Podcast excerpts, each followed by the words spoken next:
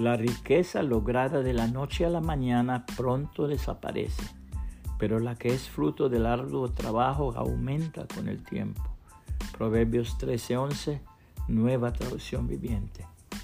Esclavos de sus deudas. El collar es uno de los mejores cuentos del escritor francés Guy de Maupassant. Se trata de Matilde, una mujer muy linda pero alocada y con aspiraciones de encontrar un marido rico y distinguido.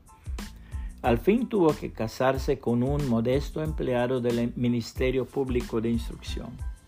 Su vida era un continuo disgusto. No estaba conforme con su suerte. Pensaba en sus amigas que alternaban con lo mejor de la sociedad y se sentía triste en su aislamiento.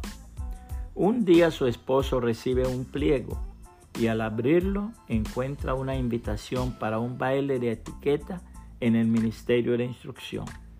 Pensó que eso la halagaría grandemente, pero no fue así. Necesitaba un traje de gala y para complacerla tuvo que echar mano a su economía de 400 francos. Pero aún no estaba conforme necesitaba adornarse con prendas. Él no podía comprarlas, pero ambos se ponen de acuerdo para tomarlas prestadas a una amiga, compañera de colegio de la niñez. Esta le muestra todas sus joyas y ella se decide por un collar muy llamativo. Lo toma prestado y en la noche del baile los ojos de todos se fijaron en Matilde que lucía esplendorosa. Ella se sintió colmada de felicidad. A su regreso a casa, descubre que alguien le ha robado el collar. Tanto él como ella desesperan buscando una salida a la situación.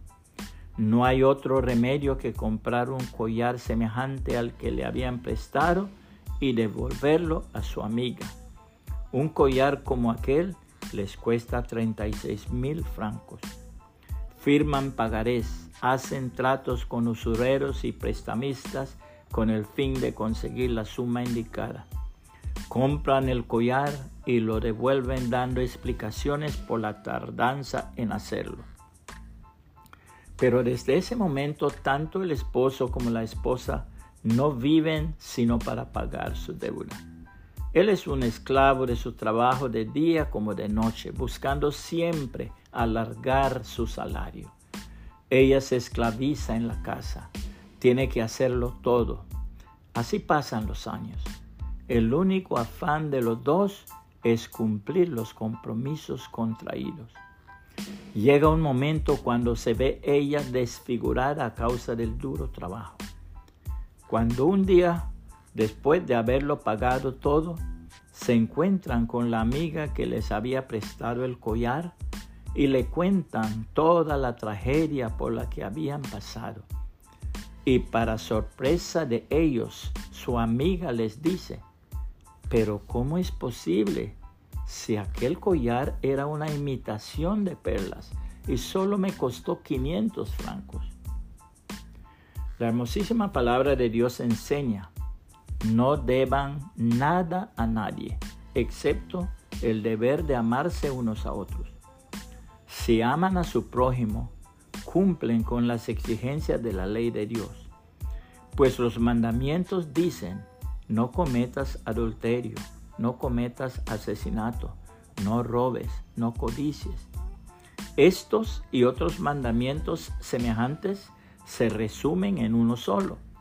Ama a tu prójimo como a ti mismo. El amor no hace mal a otros. Por eso el amor cumple con las exigencias de la ley de Dios.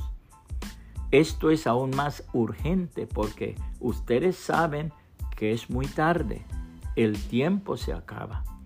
Despierten porque nuestra salvación ahora está más cerca que cuando recién creímos. La noche ya casi llega a su fin. El día de la salvación amanecerá pronto. Por eso, dejen de lado sus actos oscuros como si se quitaran ropa sucia y pónganse la armadura resplandeciente de la vida recta. Ya que nosotros pertenecemos al día, vivamos con decencia a la vista de todos.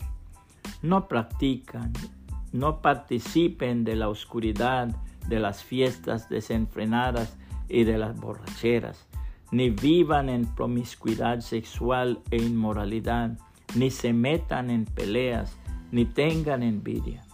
Más bien, vístanse con la presencia del Señor Jesucristo y no se permitan pensar en formas de complacer los malos deseos.